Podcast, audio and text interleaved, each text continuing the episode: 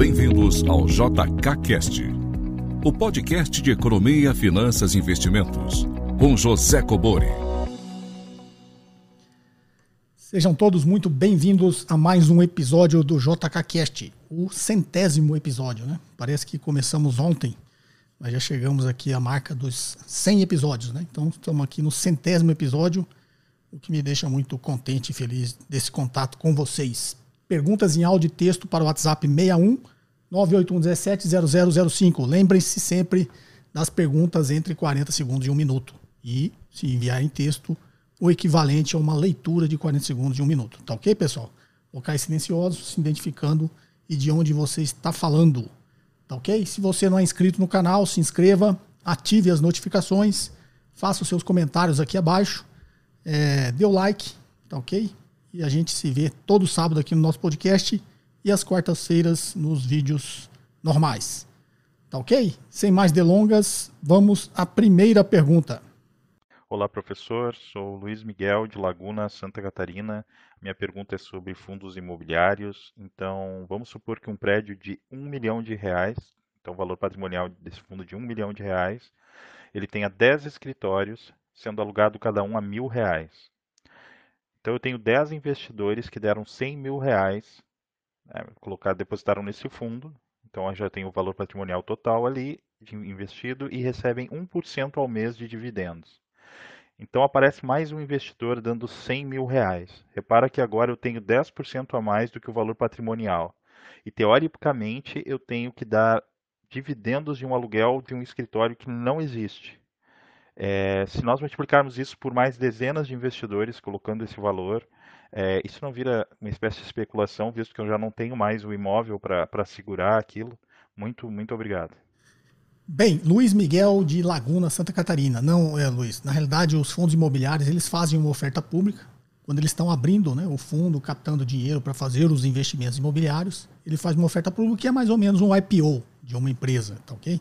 Então, digamos, eu vou abrir o fundo aqui e falo, vou investir um bilhão de reais em imóveis. E eu vou abrir uma captação para captar exatamente esse um bilhão.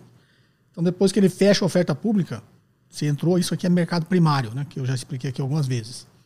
Esse próximo investidor que você citou aí, que vai entrar com 100 mil, na verdade ele não vai entrar no fundo. Ele vai comprar 100 mil de cotas desse fundo no mercado secundário. Okay? Então, o fundo abre para captação na sua oferta pública, seja ela inicial ou secundária. Ou seja, esse fundo que você falou, ele pode já existir é, e está com a captação fechada. Então o cara vai chegar com 100 mil reais, ele vai ter que comprar 100 mil reais em cotas no mercado secundário. Ou seja, ele está comprando de outro investidor. Tá? Esse dinheiro não está indo para o fundo. Exatamente como funciona com as ações, com as empresas. Tá ok? Aí esse fundo pode, de repente, viu oportunidade de comprar mais imóveis. O que, que ele vai fazer? Vai fazer um follow-on. Vai fazer uma oferta secundária e vai captar mais dinheiro para o fundo e vai destinar esse dinheiro para fazer o investimento que ele programou. Tá ok? Então eu entendi a sua dúvida, mas é porque esse 100 mil que você falou depois o cara chega não está entrando no fundo.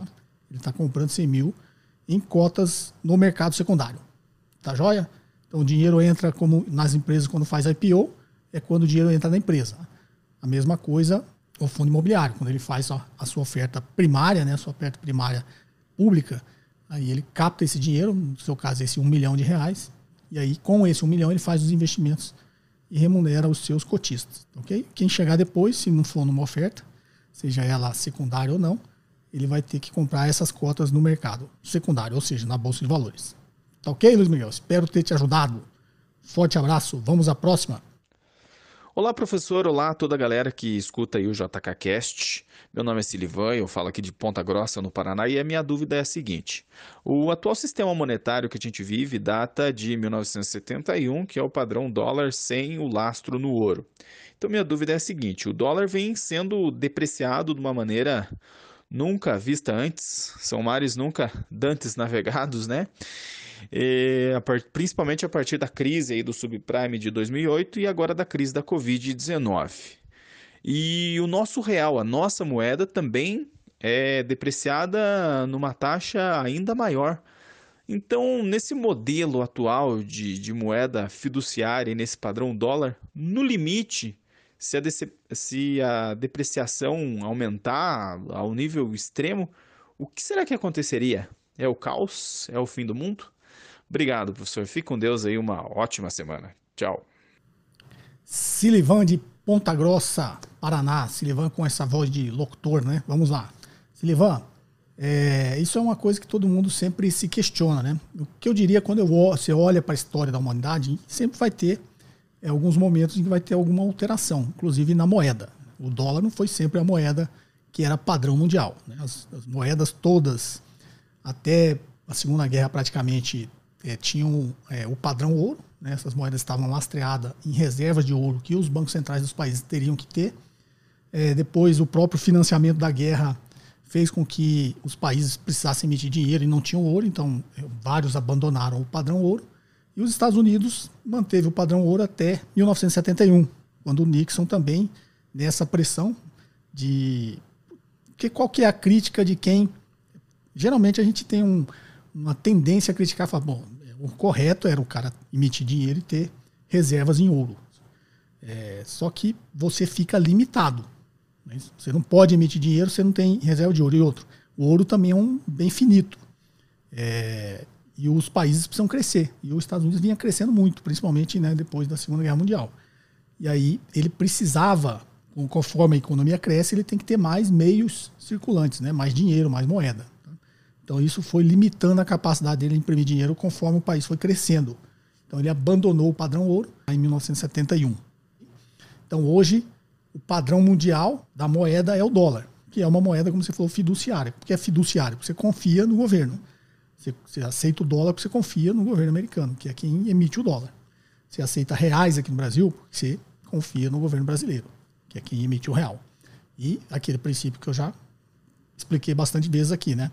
É uma moeda que é garantida pelo Estado. E assim como o título público, quando ele quer captar dinheiro, também emite, o título é considerado livre de risco, porque o mesmo cara que emite a dívida é o cara que imprime dinheiro. Então, é livre de risco de crédito, tá? Os títulos públicos federais, os títulos da dívida pública. E a gente está nesse padrão. Né? Eu lembro que há um tempo atrás, quando criaram o euro, o pessoal já começou a falar, ó, pode ser que o euro vire o padrão né, monetário mundial e o dólar deixe de ser esse modelo. Então, vira e mexe sempre tem uma, uma colocação desse tipo. Né? E quando a China começou a crescer, a China tem trilhões e trilhões de dólares de reservas internacionais, né? assim como o Brasil agora acho que tem 300 e pouco a China tem trilhões. Né? A última vez que eu li tinha mais de 3 trilhões de dólares de reservas internacionais. Então, de alguma forma, é, esses países, né, nessa geopolítica, eles gostariam que a moeda dele fosse reserva. Né? E quando todo mundo usa a reserva é, de moeda né, é, padrão mundial, o dólar, na verdade você está dando força para o dólar. Tá? Então, depois que a China começou a crescer, também veio né, algumas especulações que a China ia trocar né, as reservas em dólar que ela tinha por reservas em euro. Só que interesses econômicos e financeiros é como em qualquer lugar e com qualquer pessoa. Né? Você não vai fazer isso se você não acreditar que realmente você vai trocar e vai ser o euro a moeda forte e a moeda que vai ter um lastro é, para garantir é, a economia do seu país, principalmente. Né? Então o mundo ainda adota o padrão. É, na história da humanidade, vai chegar um momento, inevitavelmente, que não vai ser o dólar. Eu não acredito que esse momento esteja tão próximo assim. Os mais sonhadores, não sei quem, imagina que as moedas fiduciárias não terão mais, não serão mais o padrão e vai ser um criptoativo desse. O que eu também, com as informações que se tem hoje, não acredito. Isso é muito improvável que aconteça. Pode vir a acontecer lá na frente? Pode, quando mudar um monte de, de parâmetros que a gente possa avaliar, pode ser que isso aconteça. A gente não pode falar que não vai acontecer. Mas com as informações que a gente tem hoje, da forma que a economia funciona hoje, da forma que existe essa interdependência né, entre países, estados e emissão de moeda, eu não acredito é, nesse momento que esteja próximo dia de um criptoativo vir, vir a ser, até porque eu já expliquei aqui várias vezes. Né? Você aceita o real, por mais que você não goste do governo, não goste do Estado, né? você aceita porque você confia que você vai pegar o real e você vai comprar as coisas que você precisa. Você vai no mercado, o dono do mercado vai aceitar, você vai no, tem alguém por trás daquela moeda que está garantindo que é o Estado. Quando você olha em nível mundial, você aceita o dólar por quê? Você sabe, em qualquer lugar do mundo que você for, vão aceitar o seu dólar. Então você aceita o dólar. Então, ah, vai trocar o padrão mundial de dólar para outra moeda? Pode ser. De repente, ser o euro. Se qualquer lugar do mundo você for, as, as pessoas confiarem, aceitarem no euro, ele é um candidato a substituir. Mas quando veio a crise do subprime, que inclusive foi causado pelos Estados Unidos, mas a Europa que sofreu muito mais, né? se pegar a crise subprime, a Europa sofreu muito mais do que os Estados Unidos. Né? Tem reflexos disso lá até hoje. Tá? É, esse, essa turbulência que teve na crise subprime levou as pessoas a pensar, pô, pode ser que não seja o euro, o euro não é tão forte assim, né? E se mantém o padrão dólar. Tá? É, como eu disse, hoje não tem nada que é, nos faça acreditar que ele não será ainda por um tempo. Né? Vai mudar? Com certeza, a história da humanidade sempre muda. Né? Mas não, não, acredito que esteja tão próximo assim esse momento que vai mudar esse padrão. Tá ok? É, um criptoativo, um Bitcoin na vida pode ser? Eu acho muito sonho ainda, tá? De quem acredita nisso. É, porque, como eu disse, a moeda fiduciária tem um laço, tem alguém por trás. Você não vai. E os países também não vão deixar esse, pelo menos, né, novamente, com as informações que a gente tem hoje, não tem por que os países que emitem moeda soberana aceitem que o Bitcoin ou qualquer outro criptoativo substitua a moeda fiduciária. Por um simples motivo, o Estado vai poder, perder o poder de emitir moeda e vai perder o poder de praticar política monetária. Então imagina aqui, nosso exemplo, o Banco Central brasileiro. Se for pensar lá, é, na Europa é o Banco Central Europeu, se for pensar no Japão, o Banco Central Japonês, se for pensar nos Estados Unidos, é o Fed, o Banco Central Americano. Eles têm né, a política monetária como uma ferramenta. É, no caso dos Estados Unidos, aqui a gente também já tem quase que um mandato duplo, mas na letra da, do mandato ali é o combater a inflação. Nos Estados Unidos é combater a inflação e o desemprego. Então a maioria dos bancos centrais utilizam a política monetária para atingir esses objetivos.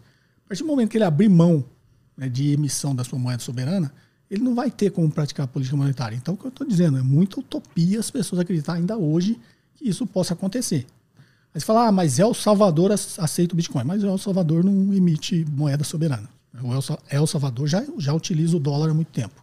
Ou seja, não tem soberania nenhuma sobre a moeda dele. Ele não emite moeda, não tá, usa o dólar. Então, para ele, tanto faz, né? Aceitar o dólar, aceitar o Bitcoin. Se bem que tem algumas coisas nessa lei de El Salvador que também nos leva a crer que talvez isso não dê certo. Mas, novamente, os paradigmas mudam. Pode ser que isso mude, isso venha a acontecer? Pode. Mas, com o conhecimento, as informações que a gente tem hoje, isso é muito pouco provável. Tá joia? É, pode ser que venha um caos. Na realidade, sempre que vem um caos, a, humanidade se ajusta, né? Então, vai ter algum momento do ciclo que vai ter algum caos? Vai mas a gente vai se adaptar. Né? Aí entra o conceito do antifrágil, das coisas que se beneficiam do caos. Tá ok? Espero ter te ajudado. Um forte abraço. Vamos à próxima. Olá, professor José Cobori. Meu nome é Afonso, sou seu aluno do, do curso Investidor de Alta Performance. Professor, eu estou com uma dúvida. É, Para quem quer começar a investir, mas que possui dívidas, qual deve ser a prioridade? Começar a investir, formar o capital de emergência ou pagar as dívidas? Ou pode-se fazer as três concomitantemente? Queria que o senhor desse sua, mostrar sua experiência sobre esse assunto. Afonso, meu aluno no investidor de alta performance. Vamos lá, Afonso. Infelizmente você não falou o local que você está. Eu sempre né, gosto de saber para a gente se imaginar conversando, mas como você é aluno, eu já me imagino sempre, até porque eu encontro vocês é, na plataforma né, do curso. Mas vamos lá, Afonso. É, essa pergunta é, eu diria, até simples de, de te responder, porque ela é, ela é, muito lógica, né? Quando você olha um intermediário financeiro, você deve ter aprendido isso no curso também, o que é um intermediário financeiro? É um banco. Então, o nome de um banco é intermediário financeiro. Por quê? Ele pega dinheiro de quem tem sobrando aqui, que investe aqui, remunera né, esse capital que ele está investindo aqui e empresta no outro lado para quem está precisando de dinheiro emprestado. O banco ganha o quê? O spread. Então ele, sei lá, remunera a pessoa aqui em 1% e empresta para o outro aqui em 10%. Está ganhando 9% aí com o dinheiro que não é dele. Né? Ele está só fazendo a intermediação financeira. Então esse é o papel do banco. Então aí você já denota uma lógica que o investimento nunca vai remunerar mais do que a dívida. Tá ok? A dívida sempre vai custar muito mais do que o investimento. Então o que, que você deve fazer primeiro? Pagar as dívidas. Tá? Porque matematicamente e logicamente não faz muito sentido você investir a um, nesse nosso exemplo, né? Você está investindo aqui a 1% e está do outro lado pagando 10%. Então, qual é a lógica? Se você tem um dinheiro para investir aqui, é melhor você ir lá e pagar e parar de pagar os 10%. nem que for uma parte. Né? Sei lá, você deve 100 mil. E aí sobrou 10 mil, talvez seja a sua dúvida, ah, vou começar a investir 10 mil. Não, melhor você ir lá e amortizar esses 10 mil na sua dívida de 100. Porque sobre aqueles 10 mil, você já vai parar de pagar os juros da dívida. Que com certeza é muito maior do que o retorno que você vai ter em qualquer investimento. Tem, às vezes as pessoas cometem um erro de comparar as coisas de forma diferente. Então ele vai falar, ah, não, mas se eu investir na bolsa, tem ações aí que deram, renderam mil por cento no ano, renderam 500% no ano, renderam 100% no ano. Qualquer que seja a, o número, e aí ele imagina falar, ah, mas a minha dívida eu paguei só 50%. Tá? Mas sua dívida é certa, né? Todo mêsinho chega lá a prestação para você pagar. Tá? O investimento aqui do outro lado não é certo. Né? Então eu estou fazendo uma comparação com aquele fluxo de caixa que é certo, correto, que é título da dívida pública. Então, com certeza, os juros da sua dívida é muito maior do que os juros que vai te remunerar num título público federal, que é o ativo livre de risco, que também vai te garantir, teoricamente, um fluxo aqui. Né? Então não faz sentido você ganhar um de um lado e pagar 10 do outro. Tá joia? Então comece sempre pagando as suas dívidas. Depois você pagar as suas dívidas, aí você começa a poupar, fazer seus investimentos. É, os primeiros investimentos é a sua reserva de emergência. Né? Depois que a sua reserva de emergência já tiver com aquele colchão bom, né? Para te garantir aí, o ideal é um ano, né? Imagine que você vai perder o emprego e vai ficar um ano desempregado. Ou vai perder a sua fonte de renda vai ficar um ano sem renda. Sua reserva de emergência tem que ser né, suficiente para te manter é, vivo durante esses 12 meses, tá? De preferência com o mesmo padrão de vida. Né? Então é isso que para isso que existe a reserva de emergência. Aí depois que ela já tiver com essa capacidade, aí tudo que for assim, além disso, você pode arriscar aqui num produto com um pouquinho mais de risco para te oferecer um pouquinho mais de retorno. Mas a reserva de emergência, naturalmente, ela tem que estar em ativos de baixíssimo risco. Tá ok? Espero ter te ajudado, Afonso. Um forte abraço. Espero que você esteja gostando do nosso curso Um Investidor de Alta Performance. Vamos à próxima? Bom dia, professor José Coboro. João Carlos, aqui de São José dos Campos, Vale do Paraíba. A minha dúvida é sobre o índice IMOB. Eu verifiquei algumas coisas aqui sobre construção civil.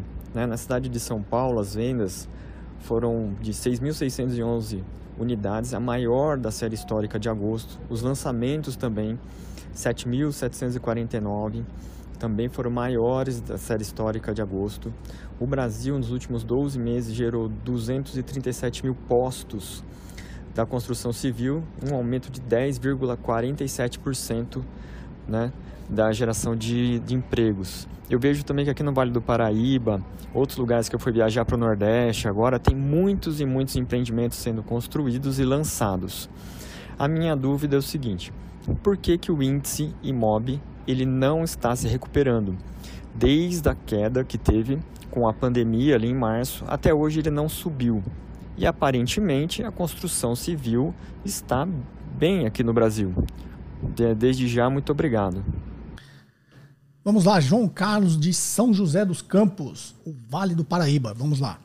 É, o índice MOB, para todo mundo ficar no mesmo patamar aqui, é um índice da Bolsa de Empresas que negociam na bolsa empresas ligadas ao mercado imobiliário, ligadas né, ao mercado imobiliário. Okay? Então, assim como tem vários índices lá na, na bolsa, né, é, partindo do principal que é o Ibovespa, você tem outras várias, o índice de sustentabilidade, o índice de. Tem vários tipos de índice. E o, de setorizados também da economia, né? O índice das empresas de energia elétrica.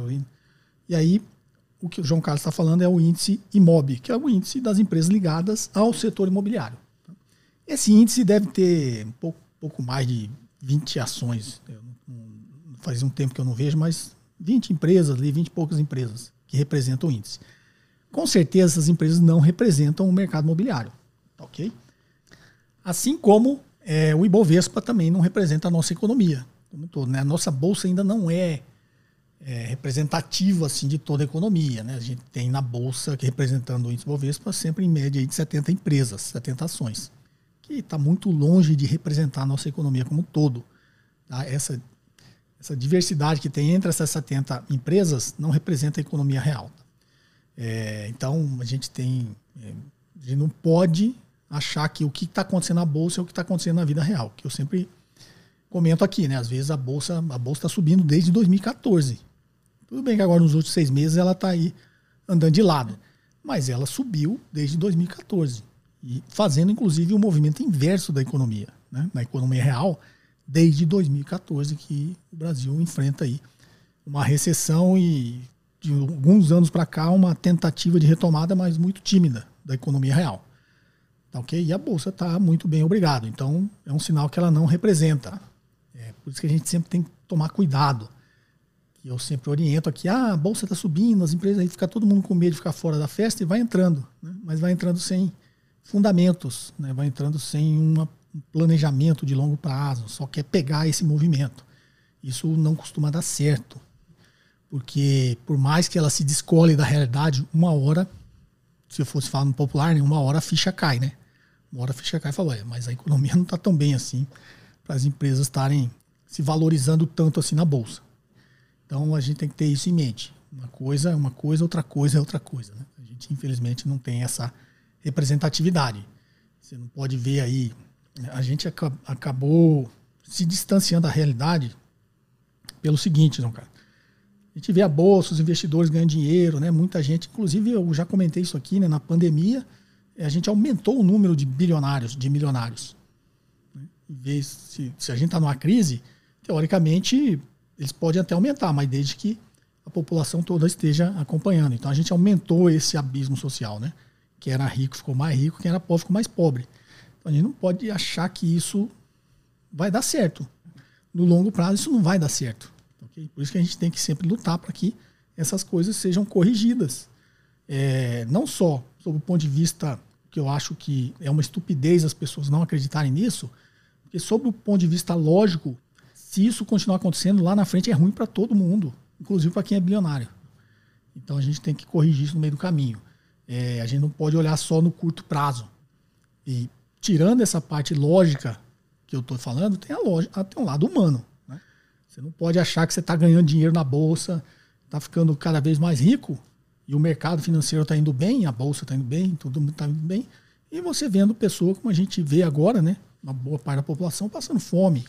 Cenas chocantes, né? Que eu, pelo menos, me comovo muito. Você vê as pessoas é, indo atrás de doação de osso que sobra em frigorífico para poder fazer, sei lá, uma sopa ali com aquele osso só para ter um gosto de carne na sopa dele. Isso aí se você é um ser humano, tem, tem alguma humanidade ainda dentro de você e vê uma cena dessa e não se comover e não se sentir responsável para que isso mude, porque a grande maioria das pessoas é, olha e não se acha responsável. Né? Ele acha que isso é um problema do outro, um problema do Estado. É, ele está bem, ele. Não, isso é um problema de todo mundo. Porque existe uma. É, o mundo é desigual. Né? Tem muita gente que eu conheço, inclusive conhecidos meus, que eles, eles se acham apartado dessa realidade, né? E acha, aí sempre vem essa conversa que eu sempre critico aqui da meritocracia, né? Ah, mas eu estou bem hoje, meu padrão de vida está bem porque eu tenho mérito, né? porque eu estudei, porque eu trabalhei, com certeza. A grande maioria das pessoas tem o seu mérito.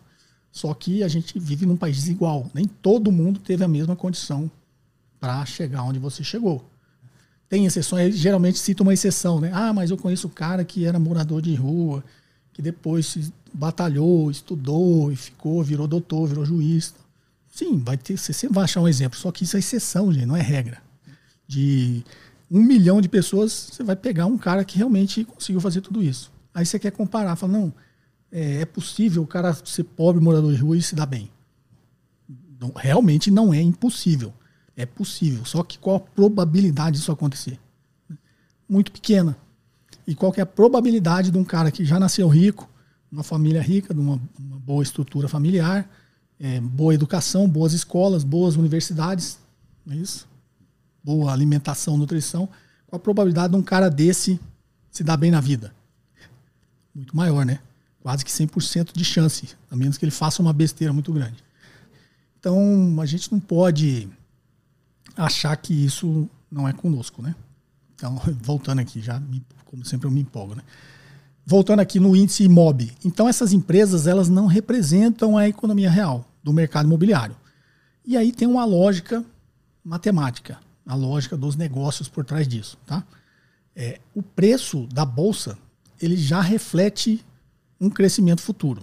Né? Eu sempre falo aqui, o preço de uma ação é a capacidade dessa empresa gerar caixa no futuro. Até porque o passado alguém já embolsou, não é isso? Você compra uma ação hoje, como que você precifica ela? É tudo que essa empresa vai gerar de lucro no futuro, trazido ao valor presente pelo custo de capital, pelo custo de oportunidade, você vai achar o valor da empresa, o valor da ação. Então, o preço que está sendo negociado na bolsa hoje, ela já reflete um crescimento futuro. E, e óbvio tem um delay aqui, tá? Então você está dizendo o índice MOB está ficando para trás, né? E eu estou vendo o mercado imobiliário real está indo bem, mas esse indo bem já está no preço. Alguém já precificou isso lá atrás. Alguém já previa esse movimento no mundo real do mercado imobiliário, já preveu esse crescimento. E esse crescimento já está no preço da ação. Então, a menos que essa, esse aquecimento que você está vendo na economia real do mercado imobiliário seja consistente no longo prazo, o índice não vai mudar. Porque o índice já precificou. Isso que você está vendo hoje, o índice já precificou, lá atrás. Então, para ter um crescimento consistente e mais alinhado né, o mundo real do mercado imobiliário com o índice MOB, é, esse crescimento tem que ser de longo prazo. Tá? Essa perspectiva que o mercado vai crescer tem que ser de um prazo maior. Que aí esse crescimento futuro vai se incorporando aqui no preço presente e aí o índice vai subindo junto. Agora, o índice não está subindo porque esse crescimento que você está vendo agora já está no preço há muito tempo. Então, uma explicação lógica seria essa. Né? É óbvio que eu não analisei exatamente essa questão, mas é, a lógica me faz acreditar que seja isso. Que o índice, o mercado imobiliário já capturou todo esse crescimento que ele esperava e ele só vai se mexer, subir mais, se esse crescimento continuar sendo uma perspectiva é, de médio e longo prazo. Talvez o mercado esteja vendo que está se aquecendo, está se aquecendo agora, mas esse aquecimento não se mantém é, de forma consistente. Essa é a explicação. Espero ter te ajudado. Um forte abraço, sucesso aí no Vale do Paraíba. Vamos à próxima. Professor José Cobori, é, eu gostaria de deixar uma, uma pergunta sobre Bitcoin. É, André, de São Miguel do Oeste, no Oeste Catarinense. Uma dúvida: o Bitcoin ele varia diariamente em relação ao que? Porque uma ação normal, um fundo imobiliário variam de acordo com o fechamento do mercado no dia útil anterior. Agora o Bitcoin que roda 24 horas, 7 dias por semana, qual é a referência dele para num dia ter aumentado 2% ou ter caído 3%? Obrigado pela atenção. Bem, vamos lá. André de São Miguel do Oeste, Santa Catarina. André, é o seguinte: na realidade, quando você olha um gráfico de qualquer é, ativo, é, você pode inclusive configurar ele, né? Para ele ser um gráfico de um minuto, de cinco minutos, 15 minutos, um dia. Né? Então, o que você, todo mundo adota como padrão para olhar, pelo menos no longo prazo, é o gráfico diário. Né? Então, você vai ver lá, cada pontinho do gráfico é o fechamento daquele ativo no dia. Ele vai plotando um gráfico. Tá? Só que esse gráfico é contínuo. O né? é, que, que eu falo que é o contínuo? É a, a, ação oscilou hoje durante o dia todo. Aí, sei lá, abriu em 10, caiu para 9,97, subiu para 10,01, tá, aí fechou em 9,95. Ele só tem um lapso de tempo, né? A última negociação hoje para esse fechamento, 9,95. Amanhã, quando ele reabrir, vai reabrir nos 9,95. E quando você olha o gráfico como um todo, você não vê nenhuma ruptura aqui, a menos que abra com um gap, mas ele está um gráfico contínuo, né? De oscilação de preço. O Bitcoin é a mesma coisa, só que ele não fecha no dia, né? Então ele continua oscilando aqui. Aí, digamos, você está comparando o Bitcoin com uma ação. Aí a ação, a bolsa fecha e o Bitcoin continua oscilando. Amanhã a bolsa abre, essa ação volta a ser negociada e o Bitcoin continua oscilando. Então, você falou, o mercado não fecha, ele tá, é, ele valorizou em relação ao quê? Em relação ao dia anterior. No caso do Bitcoin, se ele não, é, não tiver intervalo, né, o mercado não parar, tá ali 24 horas por dia, sete dias por semana, funcionando, ele vai pegar a última negociação do dia. Né? Então vai pegar é, a última negociação de hoje, lá 23 horas, eu não sei, tem que ver qual é o padrão que eles usam, né? É, se é o horário de Greenwich, é, no nosso caso aqui tudo é horário de Brasília, né? Bitcoin mundial ele deve usar, é, sei lá, o horário de Greenwich. Então vai lá, no horário de Greenwich, 23 horas, 59 minutos e 59 segundos deu a última negociação hoje. Opa, esse é o parâmetro. Ok? E aí, ele vai oscilando. Se você pegar um gráfico diário, eu estou falando, tá? Aí vai fazer a mesma coisa amanhã. Aí esse fechamento contra esse vai dar oscilação. Como é um mercado que não fecha, você vai ver o gráfico oscilando. Ele está oscilando. Se alguém te der a informação, ó, ele variou tantos por cento no mês, é exatamente. Ele botou um ponto de corte aqui. Se for um mensal, ele fala, ó, Bitcoin em setembro variou X%. Então ele está pegando a, último, a última negociação lá no dia 30 de agosto. Bem, pessoal, desculpa aí que minha cachorrinha estava latindo. E aí agora eu fixei. Então se fechou aqui dia 30 de agosto, é, X reais ou X dólares, não é isso? Ele vai pegar o fechamento aqui do dia 30 de setembro, X reais, X dólares, vai ver a variação. Tá? É simples assim, né? É só que um ativo ele abre e fecha durante o dia, o outro funciona é, 24 horas por dia. Tá ok? Essa é a lógica. Forte abraço, vamos à próxima.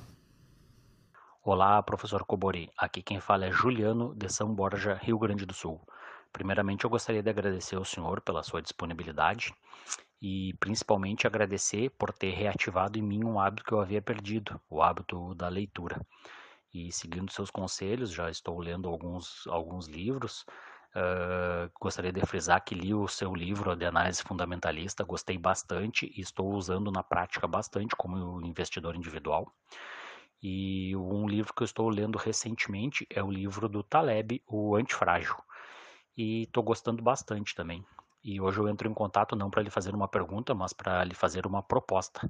Eu gostaria muito de, de, ouvir pela sua voz e pelos seus conhecimentos um caso de alguma empresa, preferencialmente brasileira, que o senhor acha que se enquadre na, na definição de antifrágil do Taleb seria bem interessante ver da sua sobre, sobre a sua ótica, que é muito esclarecedora, ou algum caso real de alguma empresa que poderia ser enquadrada nessa, nessa definição de antifrágil.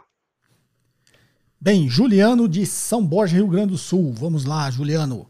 É, conceitos de empresas antifrágeis, né? O que, que é o livro do Taleb? O antifrágil é aquelas né, qualquer situação, né, sistemas que se beneficiam do caos que seria uma empresa antifrágil, se fosse pegar o conceito ao pé da letra, é uma empresa que, quando vier o caos, né, tiver uma crise, alguma coisa assim, ela vai ser a empresa que vai se beneficiar. Ou quando tiver alguma ruptura no sistema, alguma coisa, seria é, uma empresa que se beneficiaria disso. É, já existem estudos aí de organizações antifrágeis. Né? Eu não vou falar empresa aqui, porque senão vira dica, né? como eu sempre digo. Mas o que, que você precisa procurar para ser uma empresa antifrágil? É isso que eu vou, vou te dizer, né? No conceito literal do, da palavra, não vai existir uma empresa que, se o mundo acabar, ela vai se dar bem. Ou que, se vier um caos muito grande, ela vai se dar muito bem. Ela vai sofrer como a maioria sofre, e lá na frente ela pode sair melhor, tá? porque uma empresa estava mais bem preparada. Então, novamente, citando, é, depois você assiste um vídeo aí que chama Ações em Tempos de Crise, que é exatamente é isso que eu falo. Já que quer investir em ações, procure empresas que não vão ser é, destruídas quando vier uma crise. Se ela sobreviver, muito provavelmente pode até ser mais forte lá na frente. Mas o que seria uma empresa com o conceito de antifragilidade? É aquela empresa que está preparada para as rupturas. Né? Então, são, são empresas que têm um, uma cultura muito inovadora, ou seja, ela até, pode até ser uma empresa de tecnologia, mas que ela está sempre atenta às mudanças. Né? A tecnologia vai mudar e ela não vai ser pega de surpresa. Então, dá um exemplo. A Apple né, e a Microsoft surgiram lá há muito tempo atrás como empresas de tecnologia. Vamos pegar o, a Apple, que tem uma, uma variedade maior de produtos para te dar esse conceito. Então, muitas empresas de tecnologia que surgiram lá atrás hoje são muito é, inferiores ou muito ou têm muito menos mercado do que tinham antigamente. Eu sempre dou o exemplo aqui dos telefones celulares. Para quem é mais antigo, lembra quando o celular chegou no Brasil, é, quem dominava o mundo inteiro era a Motorola. Né? Para quem se lembra, eu tive né, aquele tijolão da Motorola, o PT550, que parecia aquele telefone que você vê em filme de guerra, né? O soldado lá que carrega o telefone nas costas. Então o PT550 era, tanto que o apelido dele era tijolão. E naquela época só existia aquilo, aí você fala, bom, a Motorola é a empresa do futuro, né? Celular, telefonia móvel coisa do futuro e a Motorola domina. Depois a Motorola até teve um pequenininho que eu também tive, né? Que era bem pequenininho assim, era de flip também. É, também teve esse telefone.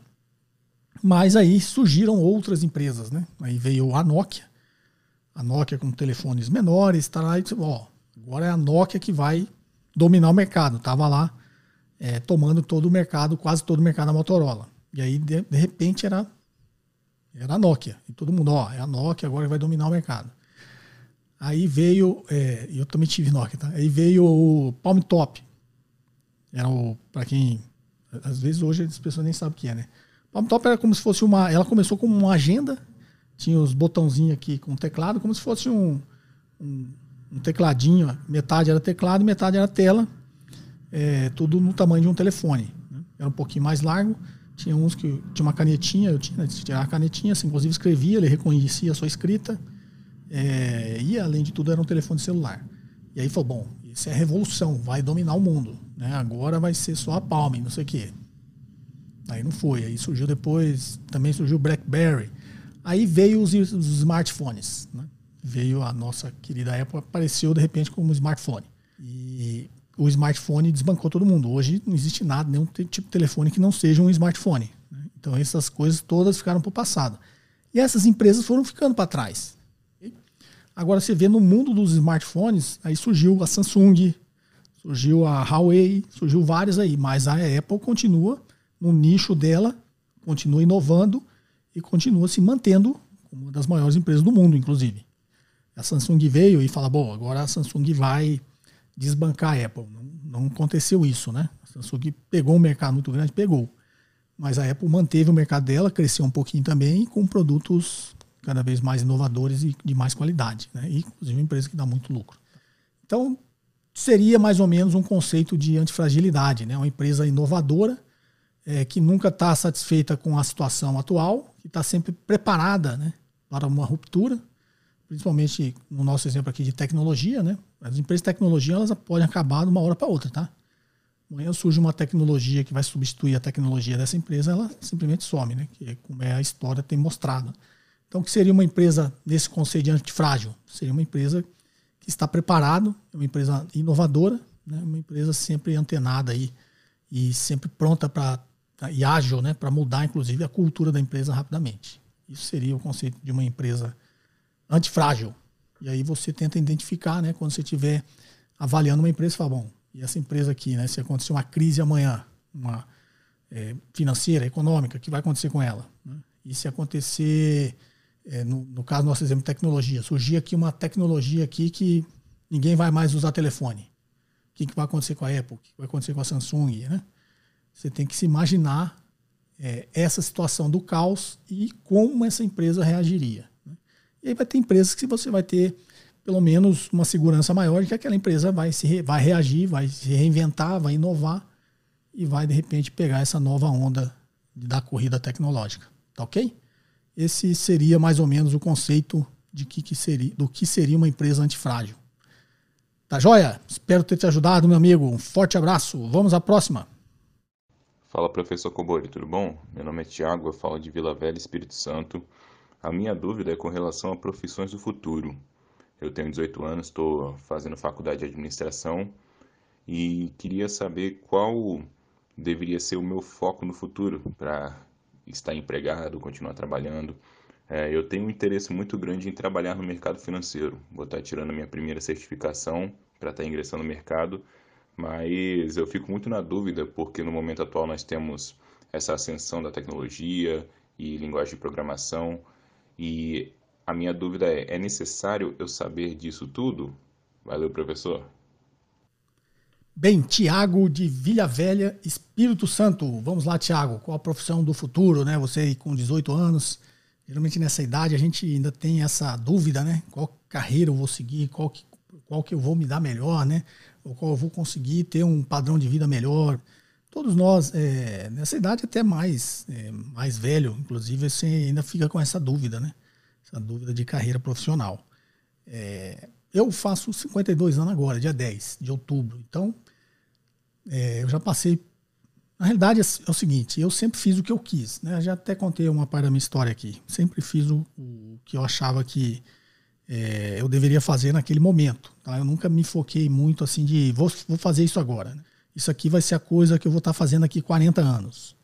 Eu sempre fiz o que eu quis, então, mas é, nem todo mundo tem essa condição, né? Eu acredito nisso. Às vezes, quando eu falava isso para meus filhos, eu falava, ah, pai, mas nem todo mundo vai ser igual a você, né? Então eu sempre procurei fazer aquilo que eu achava que seria, né, naquele momento, na minha visão, uma coisa do futuro. E quando não se deu certo, eu me reinventei, fui fazer outra coisa. Eu comecei a trabalhar com 10 anos. Com 10 anos, na verdade, você não trabalha para nada, você trabalha só para se divertir. Né? Eu consertava relógio, pra você ter uma ideia. Relógio da, desses automáticos. Hoje é tudo a bateria, né? Esses reloginhos que tinha mecanismo dentro mesmo. Que hoje é só nostalgia. Né? É, você tem, e esses são os mais caros hoje, né? Que existem. E veio essa. Tava falando de tecnologias é, na pergunta passada, veio a revolução né, dos, dos relógios aí. E as empresas, aí voltando na pergunta anterior, né? As empresas suíças naquela época falou que agora vai acabar, né? Chegou o relógio digital, vai acabar a indústria de relógio suíço. Eles se reinventaram continuam fazendo relógio, ganhando dinheiro, só que o relógio passou a ser um item, é uma joia, né? Passou a ser um item de luxo, um item decorativo. Os homens gostam do relógio, não é para olhar a hora. A hora você olha no. As horas você olha no celular, né? Ninguém tem um relógio hoje no braço para olhar a hora. Então, o relógio passou a ser o item da sua vestimenta, né? Então, a, a indústria suíça de relógio se reinventou. Quando acharam que eles iam sumir, porque agora só ia ter relógio digital, eles se reinventaram. Assim como nesse passo, né, os próprios relógios é, digitais se reinventaram também. Não é isso? Porque para olhar a hora todo mundo olha no celular também. Então, os relógios digitais se reinventaram. É, a bateria continua com esse design dos ponteiros, que é um item decorativo. Os que são realmente digitais, eles incorporou outras coisas. Né? Então, hoje é, o, é os relógios inteligentes, né? os smartwatches pegar o da Apple é o, o, Apple Watch, né? É um relógio que tem tudo nele, né? inclusive horas. Só que, como eu disse, horas você olha no celular, tá? Então, aqui com 12 anos, eu fui é, consertar brinquedo. Né? Naquela época só existia uma indústria no Brasil, chamava Estrela. Né? O mercado era fechado, só tinha Estrela. Eu aprendi a consertar esses brinquedos da Estrela. Eu tinha 12 anos. Meu pai era engenheiro mecânico e eletrônico, né? E eu acabei aprendendo e aí eu, aí eu tinha emprego formal. Com 12 anos eu já, já tinha carteira assinada, ia na loja, consertava os brinquedos tal. Aí eu fui evoluindo, com 15 anos entrei num banco. E sempre assim que eu tô te falando, me deu vontade de fazer aquilo. Né? Eu tava arrumando brinquedo, aí ainda uma fase de criança, com 12 anos eu ainda é uma criança, né? Já querendo ser adolescente. Aí foi indo, foi indo, eu falei, bom, esse negócio de você tá brinquedo é coisa de criança, eu quero fazer coisa de adulto. O que, que é um negócio legal? Ah, quero trabalhar em banco. Aí passei a procurar emprego em banco. Com 15 anos eu entrei num banco o antigo Banco América do Sul. Que até comentei, acho que no episódio passado, que teve uma pergunta de um, de um de vocês aí, que é não só da minha cidade, Mogi das Cruzes, mas também trabalhou no Banco América do Sul. Aí com 15 anos eu entrei, era o que eu queria fazer na época. Aí completei 18 e eu queria servir a Força Aérea, me alistei na Força Aérea. Fui lá com 19 anos, servi a Força Aérea Brasileira, passou um ano, eu sempre tive problema de vista, todo mundo que serve a Força Aérea quer ser piloto. Né? Eu vi que aquilo era, naquela época, era quase impossível você ser piloto com problema de vista. Aí eu simplesmente dei baixa e fui procurar outra coisa para fazer. Voltei para o banco nessa época, eu tinha só pegar a licença, voltei para o banco e falei, ah, agora eu quero trabalhar com outra coisa. Aí fui trabalhar na área financeira, contábil de uma empresa. Aí eu falei, bom, eu vou vender, vou mexer com vendas. Eu fui trabalhar no venda, vendedor de aço, vendia aço lá me dava bem porque eu sabia desenhar, né? Tinha feito desenho técnico, meus primos eram engenheiro. Nas férias eles me ensinaram a fazer aqueles desenhos né, de engenharia. E aí eu vendia bem aço porque eu ia, né, os serralheiros e tal, e era um galpão, era coisa de peão, né? E tinha uns vendedores lá no balcão e eu era um cara que eu desenhava. Os caras chegavam, ah, eu quero fazer uma estrutura de aço aqui, um ferro em U, não sei o quê. Aí eu desenhava, fazia um projetinho, né? E aí eu vendia mais que os outros, porque os, os serralheiros gostavam de vir comigo, que ele levava um desenho com ele, né? Eu desenhava para calcular ali o, o aço sempre vendido em peso, né? E, e muitas coisas, é, quantas dobras você tem que fazer em determinadas chapas, você cobra também. Então eu tinha que desenhar para calcular isso. Eu, os outros é, vendedores até desenhavam também, né? Mas rabiscavam. O meu era um desenho mesmo, fazia um desenho, tinha régua, tinha um desenho técnico. E aí todo mundo queria levar esse desenho. E, então eu vendia mais, né? Na minha frente sempre tinha uma fila de gente querendo comprar comigo. Aí deu na telha, falou, pô, vender aço aqui não vai, não vai ser o meu futuro, né? Máximo que eu vou chegar aqui, naquela, aí naquela época eu já começava a ter esse raciocínio, né? Máximo que eu vou chegar aqui vai ser o quê? Gerente de vendas. Né? Acima do gerente de vendas aqui de aço é só o dono. Não, esse negócio que não tem futuro. Aí comecei a procurar emprego na área financeira das empresas. Aí foi quando entrei numa empresa que vendia copiadoras, mas não era Xerox, era, era concorrente nacional da Xerox. Aí entrei na área financeira, estava lá ganhando meu saláriozinho, virei gerente financeiro, era muito novo ainda. Nessa época acho que eu tinha é, 20, 21 anos, já era gerente financeiro da empresa aí. Como eu era gerente financeiro, eu pagava os funcionários, né? Aí eu via que os vendedores ganhavam quatro vezes mais que todo mundo. Aí eu falei, bom, eu quero ser vendedor, né? Não adianta nada eu estar tá aqui como gerente financeiro, também não, acho que não vai ter muito futuro, eu vou vender, pelo menos vou ganhar dinheiro. Aí passei para de vendas. Aí ganhava dinheiro vendendo máquina copiadora. Aí veio o plano Collor. O plano Collor congelou tudo, ó, empresa, pessoa física, tudo, pegou, é, confiscou a poupança todo mundo e as empresas não tinham dinheiro nem para pagar o salário. Tinha um negócio lá de transferência, de titularidade. Quem for mais antigo vai lembrar disso tudo que eu estou falando. Aí simplesmente, naquela época a inflação era muito alta, né, no plano Collor, eu tinha muito novo ainda, né, tinha salário fixo, tinha tudo, então o que eu fazia? Comprava as coisas no cartão de crédito, né? Aí quando veio a conta do cartão de crédito, não tinha dinheiro, porque a empresa não tinha dinheiro para me pagar. Aí eu entrei numa espiral de, de. Eu lembro que naquela época o juros do cartão de crédito era 58% ao mês. Então você devia 100, se não pagasse no mês seguinte, você devia 158. E não pagasse, eu fiquei três meses sem pagar, o troço virou uma coisa quase que impagável, mesmo que eu recebesse meu salário. Aí que eu fiz, fui para o Japão. Era uma época que estava todo mundo indo para o Japão trabalhar, eu fui para o Japão, falei, bom, eu vou lá porque eu tenho que pagar minha dívida. Aí chegou no Japão, fui com planejamento, eu já, na, na época eu estudava na Universidade Federal e fazia Direito. Aí eu falei, bom, eu vou, fico dois anos, que é dois anos que eu posso trancar e volto. Aí fui para o Japão. Os primeiros salários foi para mandar para o Brasil para pagar o cartão de crédito, que era aquele ouro card né, do Banco do Brasil. Aí passou, esses dois anos voltei para o Brasil. Aí voltei para o Brasil com dinheiro, juntei dinheiro lá, comprei uma casa. Eu já era casado, eu casei para ir para o Japão, né? Já era casado, já tinha filho. Aí voltei, comprei uma casa e falei, vou procurar emprego. Aí veio na cabeça de procurar emprego na Xerox. Como eu tinha trabalhado na concorrente dela, gente sempre tem esse negócio né, de, de evoluir. Ah, vou lá procurar emprego na Xerox do Brasil. Aí procurei emprego, achei, encontrei, me fiz, fiz uma seleção, me aceitaram. Entrei na Xerox como vendedor, mas não CLT, né? É, naquela época chamava é representante comercial, né? Mas não era, não tinha vínculo empregatício com a empresa. Aí passou um ano e meio mais ou menos, aí eu fui contratado, CLT, e depois de uns seis, sete meses, se não me engano, aí veio um processo seletivo estavam selecionando é, pessoas para ser executivo.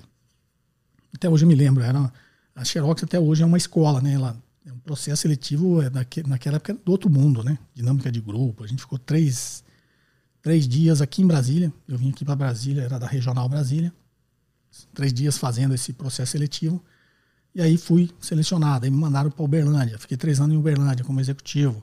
Depois eu fui para Manaus. Fiquei como executivo também. Aí voltei para Cuiabá, como gerente da, da filial.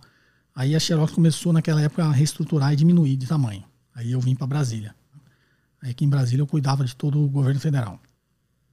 Aí eu, eu era executivo e tinha vários é, execu alguns executivos e outros é, funcionários abaixo de mim. Aí foi essa a minha carreira na Xerox. Eu saí da Xerox e bom, agora eu vou trabalhar com o mercado financeiro. Aí eu fui estudar. Né? Fui estudar tudo na área de finanças, fiz quase todos os cursos que a Bolsa na época dava é, de mercado financeiro. Estudei, fiz ensino formal né, sobre economia e finanças. Fiz o meu MBA em finanças. E aí abri uma empresa de investimentos. Então, minha assim, sempre tive, que eu tive vontade, fui fazendo. Aí veio a crise subprime. Aí minha empresa de investimentos, eu era um cara muito sério. E naquela época ganhava dinheiro quem ficava fazendo corretagem em bolsa. Né? Incentivando o cliente a operar a bolsa. E eu, desde aquela época, eu já achava que isso não era o caminho e que isso não ia dar certo. Aí o que eu fazia? Eu orientei o contrário, né? Os clientes ficarem naquela época na renda fixa. E renda fixa paga muito mal né, para quem trabalha com investimentos. que pagava bem era corretagem de bolsa. Aí a empresa começou a.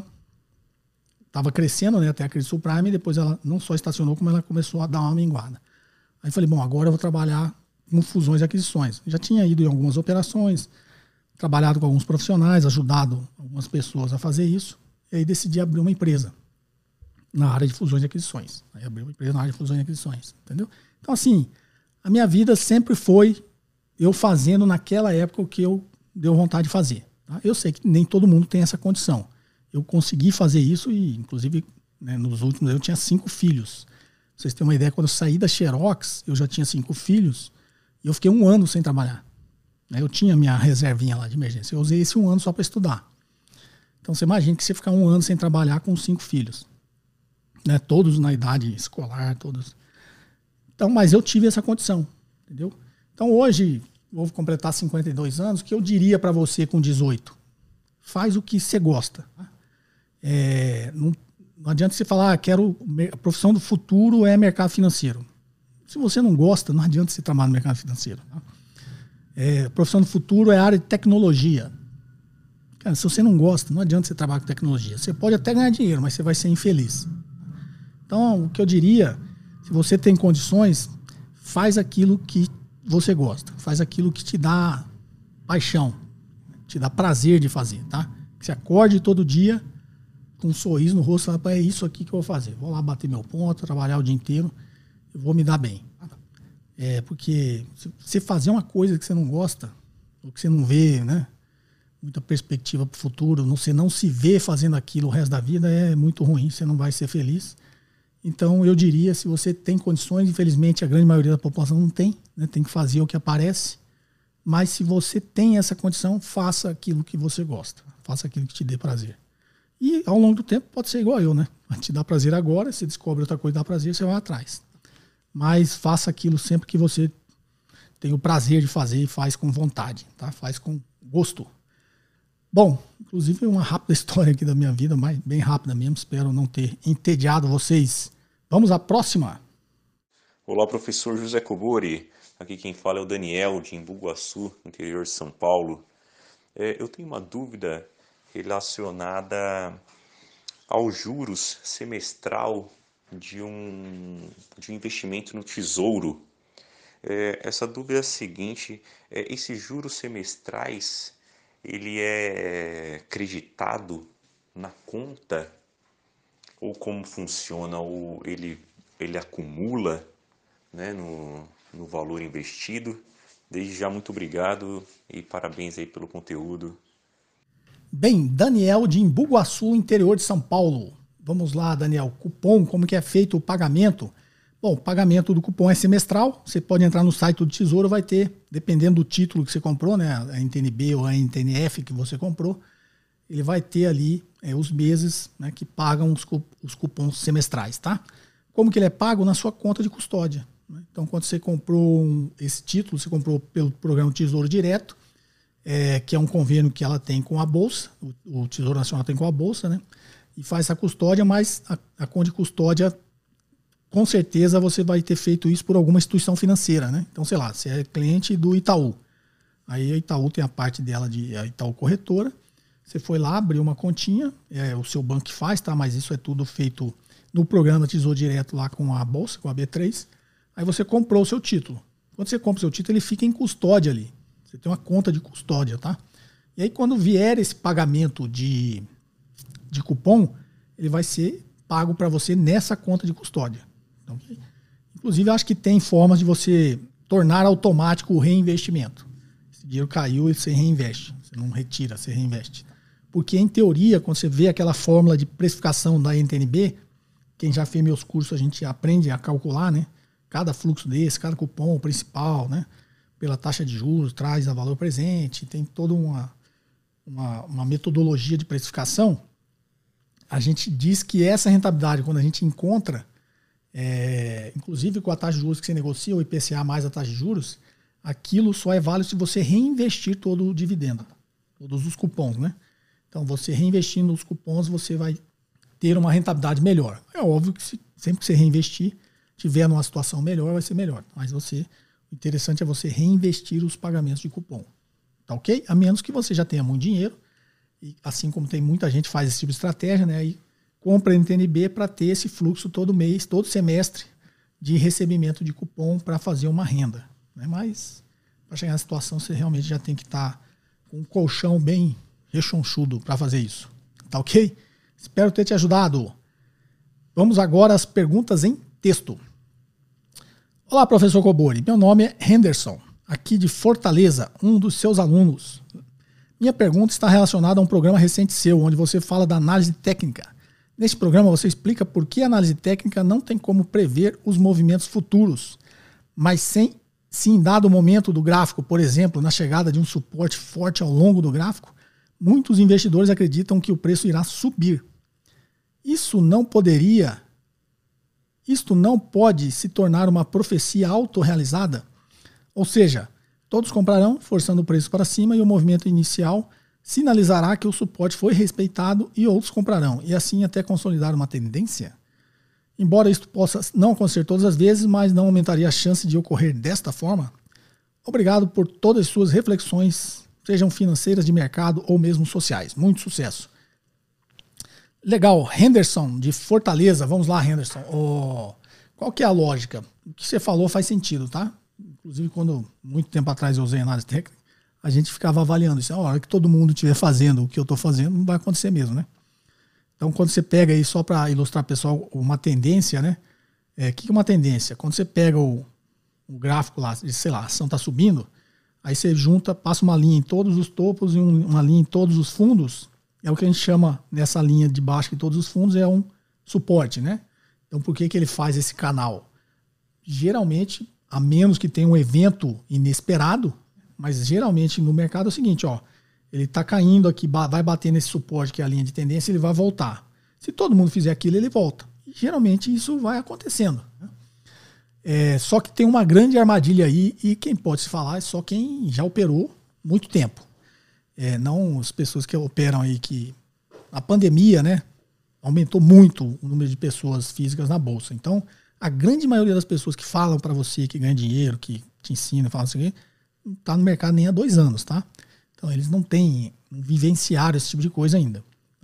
Então, se você procurar uma pessoa que já vivenciou bastante, ele vai te contar as armadilhas. Uma delas é porque quando você começa a achar que isso realmente vai acontecer e aparecer qualquer informação, qualquer evento inesperado, qualquer coisa fora do normal, é, esse, esse suporte não vai ser respeitado. E aí ele vai inverter a mão. Por quê? Porque você, com análise técnica, você, você coloca sempre o que eles chamam de stop loss, né? É Para estopar a sua perda. Então você coloca aqui, sei lá, esse canal de tendência, a ação vai cair até esse suporte, vai cair aqui até 10 reais. Tá, mas se não isso acontecer, ela continuar afundando? Bom, então eu não quero limitar minha perda. Aí você põe lá um stop em 9,90, sei lá. Ok? Aí, geralmente, ele não, ele não vai bater certinho. Aí ele cai e aí é o inverso que acontece, né? A profecia autorrealizável ela se realiza de forma invertida, porque quando ela bate no seu stop, muito provavelmente tem um monte de gente com stop no mesmo lugar. E o que, que, que o stop faz? Ele aciona automaticamente uma venda. Então, você quer limitar a sua perda, se bater aqui, passar, é, é para ele parar em 10. Se ele continuar descendo de 10, eu quero pôr meu stop em 9,90, 9,80, dependendo da sua estratégia que você fez ali, né? Para limitar a sua perda. Você fala, bom, então, sei lá, 9,70. Se bater em 9,70, vende automático. Só que tem um monte de gente que fez a mesma coisa que você. Então, quando ele bater lá, ele realmente vai entrar um monte de venda e esse troço vai começar a cair, continuar caindo. E vai acionar outros stops e vai continuar caindo. Vai entrar um momento, gente comprando, ele vai subir. Só que nesse momento aí você perdeu dinheiro. Que muitas vezes as pessoas que é, operam com análise técnica, ela acaba fazendo os movimentos muito de curto prazo às vezes, se ela ficasse quieta, seria melhor, né? Mas ela fala: bom, topei aqui, começou a cair, perdi dinheiro. Aí você fala: bom, mas continua caindo. Será que eu inverto a mão? Será que eu faço isso? Será que eu falo? Um monte de si vai vir na sua cabeça e muito provavelmente a que você escolher não vai ser o si correto, né? Você vai acabar fazendo besteira. Então, assim, existe uma lógica? Existe. É, mas opera com fundamento. É, isso é loucura você ficar fazendo isso operando via gráfico. Ou seja, operar via gráfico é você comprar e vender uma coisa que você não tem a menor noção do que é que está influenciando o preço dele. Você está comprando ação ou vendendo ação sem saber se a empresa está indo bem, se ela vai subir porque ela realmente né, vai dar melhores resultados, ou se ela vai cair porque ela realmente é uma empresa ruim. Você não tem esses fundamentos. Você está comprando e vendendo ação baseado numa imagem que você está vendo lá na sua tela. Tá ok? Esse seria o meu conselho. Vamos à próxima? Olá, senhor Cobori. Sou Santos e falo de Indaiatuba, São Paulo. Obrigado pelo seu trabalho que acompanho desde quando éramos só 5 mil inscritos no seu canal. Aprendi, Aprendi muito com o senhor. Sem mais delongas, minha pergunta é sobre debêntures conversíveis em ações. Por exemplo, um credor emprestou dinheiro para a empresa em forma de debêntures. No dia da assinatura do contrato, o preço das ações da empresa era 60 reais. E a empresa deu como garantia que, se não pagasse as debêntures no vencimento cinco anos depois, o valor do dinheiro emprestado seria convertido em ações num valor de 30 reais. Mas quando venceu as debêntures, o preço das ações estava cotado em 15 reais. Mas aí a empresa fez uma AGE, que é uma Assembleia Geral Extraordinária, né, para decidir se as debêntures eram convertidas em ações, eram, não, seriam convertidas em ações no valor de 30 reais ou prolongasse o prazo de pagamento e foi decidido que prolongasse o prazo. Nesse caso, quem saiu com a vantagem? O credor ou a empresa? Se o credor não acredita que a empresa tem capacidade de pagar ele, não deveria entrar com uma ação judicial, coisa que ele não fez? Ou os acionistas acreditam que a empresa vale mais de 30 reais e não queriam ser diluídos? Obrigado, mestre. Santos de Indaiatuba. Legal, Santos, está aí desde o início do canal, né? Mas vamos lá, Santos. É, eu entendi o que você falou. Geralmente as debêntures conversíveis em ações, ela tem uma lógica diferente dessa que você explicou. É, mas a forma que você explicou me parece que você é você, essa pessoa é você, ou você conhece essa pessoa, né? Que você, pela forma que você escreveu e coisa que ele não fez, né? Então eu acredito que isso é uma história real. Eu, a gente teria que ver o que, que aconteceu. Mas geralmente a debênture conversível em, ações, em ação por que, que você compra uma debênture conversíveis em ação? Porque você gostaria de ser sócio da empresa, mas naquele momento você acha muito arriscado ser sócio. Então você topa ser credor. Se a empresa der certo, aí você quer ter o direito de mudar o seu status de credor para acionista. É para isso que serve debêntures conversíveis em ações. Tá? Inclusive é uma estrutura que a gente usava muito para captar dinheiro, empresa de capital fechado, como eu disse aqui, empresa de M&A, né, de é, assessoria processo de fusões e aquisições, a gente ajuda as empresas a fazer isso também. Então a empresa, determinado momento que ela quer captar, ela oferece muito risco. Então imagina que essa empresa quer captar 10 milhões de reais, mas ela tem ainda um certo risco ali, né? Ela não vai conseguir captar isso com as pessoas como sócio. Ninguém vai querer topar ser sócio desse negócio que ainda apresenta um risco, talvez esses projetos da empresa não dê certo. E aí eu vou chegar aí para você, Santos, oferecer as ações da minha empresa, dessa minha empresa, você vai falar, ser sócio é muito arriscado, né? não sei se vai dar certo, essas ações, esse projeto seu aí é muito promissor, mas tem um risco de não dar certo, e eu virar sócio, porque sócio tem um risco muito maior, né? Sócio, se a empresa quebrar, você quebrou junto. Aí você fala, não, Cobor, eu não topo ser seu sócio agora. Eu até ponho esse dinheiro aí para você tocar esses projetos. Eu até acredito que pode dar certo. Mas eu não quero correr esse risco. Eu vou pôr dinheiro como credor. Eu vou emprestar o dinheiro para a empresa. Legal? Eu falo, não, legal, você vai emprestar, negocia os juros. Aí você fala assim, não, mas eu gostaria, se o negócio realmente der certo, eu gostaria de ter oportunidade lá na frente de trocar minha dívida por ação. Né? Então, em vez de ser credor, eu, aí eu viro sócio. Porque aí já vai ter passado, os projetos já vão ter sido implementados, dado o resultado, e lá na frente você vai saber se o negócio deu certo ou não. E aí a gente negocia exatamente isso. Uma debenture conversível em ações. Tá? É para isso que serve. Ok? No seu caso aqui, você falou, bom, ele prestou o dinheiro lá dentro, a ação naquele momento custava 60, e a empresa deu a garantia de que lá no dia que vencesse essa, essa debenture, o credor teria o direito de ou receber a dívida ou trocar a dívida por ações da empresa a 30 reais. Essa é a lógica do que você explicou. Só que chegou nesse momento, as ações eram 15. Para que, que você, credor, vai trocar por 30 se o negócio está valendo 15? Essa é a lógica. Aí, pelo que eu entendi, fez-se uma Assembleia Geral Extraordinária. Uma Assembleia Geral Extraordinária é o, é o órgão deliberativo máximo de uma empresa, porque é uma Assembleia de acionista. Aí vai chegar os, todos os acionistas, inclusive você chegou lá, e aí eles decidiram se a empresa ia converter essas debêntures a 30 reais ou iam alongar o prazo da dívida, ou ia pedir mais um fôlego, né? Foi o que eu entendi. E a Assembleia Geral Extraordinária decidiu por prolongar esse prazo. Então, sob esse ponto de vista legal, a Assembleia decidiu, está decidido. Você é um acionista e você estaria, inclusive, ali nessa Assembleia para votar e foi voto vencido. Então, não vejo pela sua explicação, um motivo de uma ação judicial aí prosperar de forma positiva para o acionista, tá? A menos que tenha outra informação. Mas dentro das informações que você passou, não teria como, porque a Assembleia aprovou o alongamento da dívida, você acionista, estava lá na Assembleia, você pode até ter votado contra, mas você foi voto vencido. E a AGE, é uma Assembleia de Acionistas, né, é o órgão deliberativo decisor máximo de uma empresa. Tá ok? Então, essa seria a minha leitura. Espero ter te ajudado. Um forte abraço. Vamos aqui à última. Boa noite, professor Cobori. Meu nome é Bruno, falo de Bauru. Minha dúvida é em relação às críticas em torno da relação 22,5 da fórmula de valor intrínseco de Graham.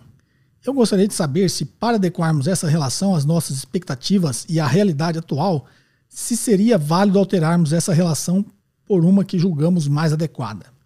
Por exemplo, substituir o PVP de 1,5 para 1,3 e o PL de 15 para 10. Ou isso poderia ter alguma implicação matemática que impossibilite a fórmula?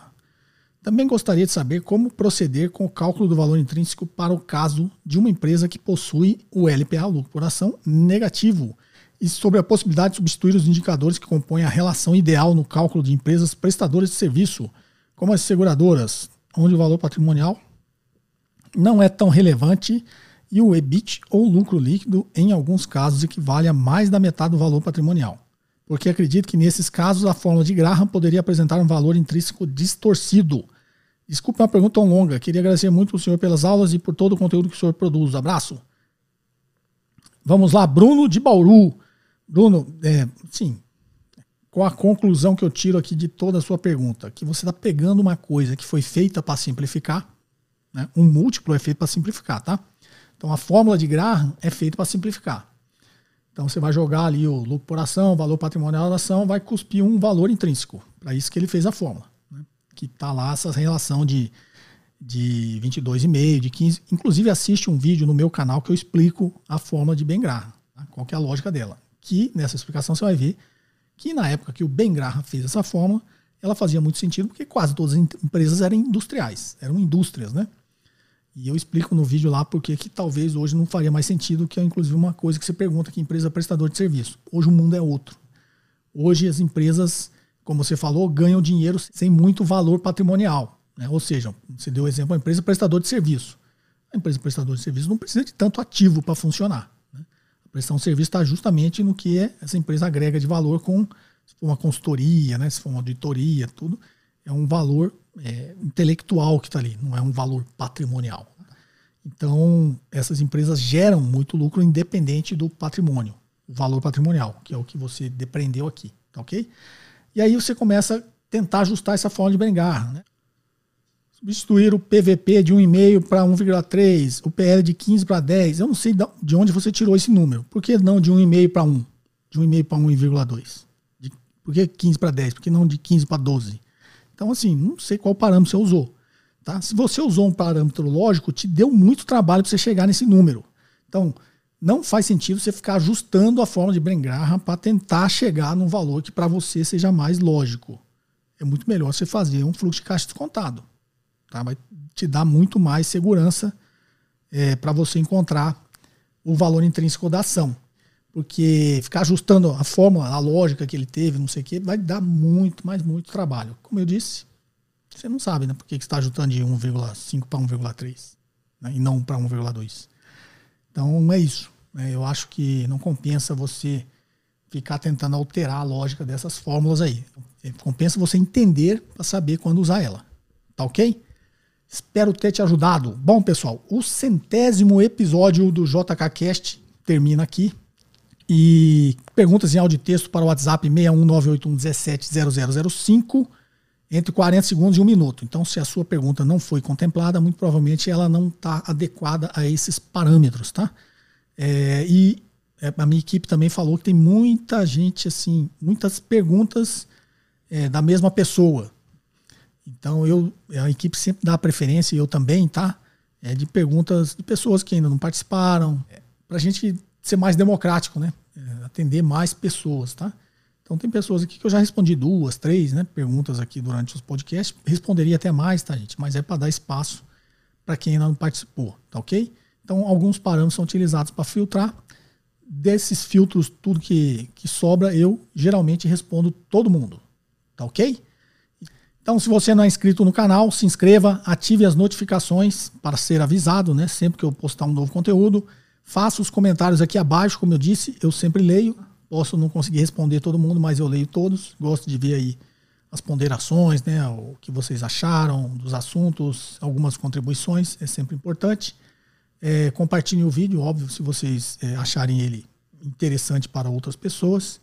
E eu espero vocês então no próximo episódio. Um forte abraço e até mais. Você ouviu mais um episódio de JK Cast, o podcast de economia, finanças e investimentos com José Cobori.